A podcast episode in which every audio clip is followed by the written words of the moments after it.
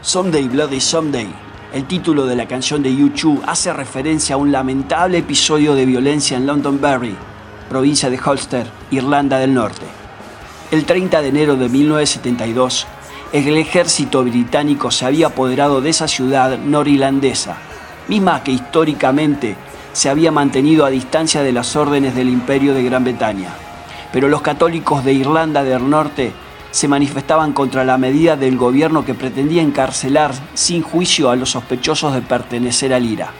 Separatistas e independentistas habían convocado a una protesta a través de la Asociación por los Derechos Civiles de Irlanda del Norte. Londres movilizó hasta Londonderry a los paracaidistas que eran uno de los cuerpos más duros del ejército británico. Pero la corona británica debía mantener el orden a su particular manera. Cerca de 15.000 personas se manifestaban. La manifestación se desarrollaba sin incidentes, cuando un pequeño grupo se apartó del núcleo principal y comenzó a tirar piedras contra una barricada.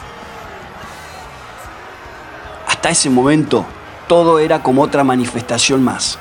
El grupo de manifestantes tiraba piedras y los del ejército los repelían con gases lacrimógenos. Pero ese día el libreto era otro. Un grupo de paracaidistas encargados de dispersar a la gente, abrió fuego.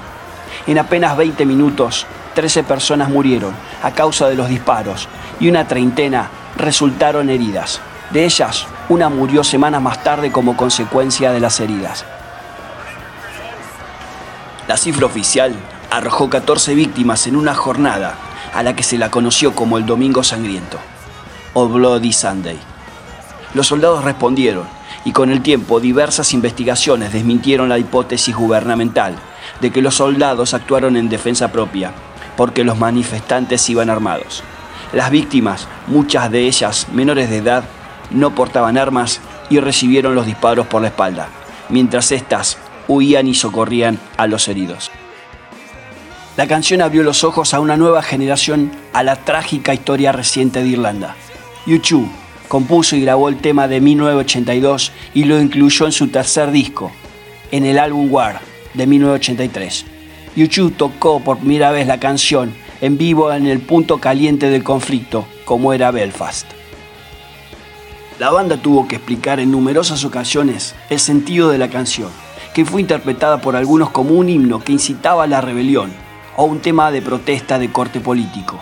Pero la intención de YouTube al escribir la canción no fue la de atacar al gobierno británico o a los partidarios de una facción, sino la de denunciar la violencia, cualquier tipo de violencia y cualquier tipo de situación de violencia enquistada.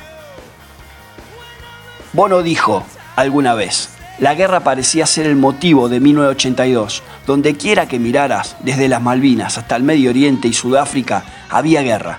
Al llamar el álbum War, le estamos dando a la gente una bofetada y a la misma vez tiempo para alejarse de la imagen acogedora de que mucha gente tiene de YouTube. Por eso, en el estribillo de la canción se preguntan, How long? How long must we sing this song? ¿Cuánto tiempo más tendremos que seguir cantando esta canción? Además, en aquellas primeras interpretaciones en directo, para dejar más claro que la canción no tenía ninguna intencionalidad política, Bono solía ondear una bandera blanca para dejar claro que el tema denuncia el sinsentido de la violencia. Fue el tema que salvó la formación e hizo que YouTube despegara hasta lo más alto de las listas de los éxitos, superando en su momento incluso al mítico thriller de Michael Jackson.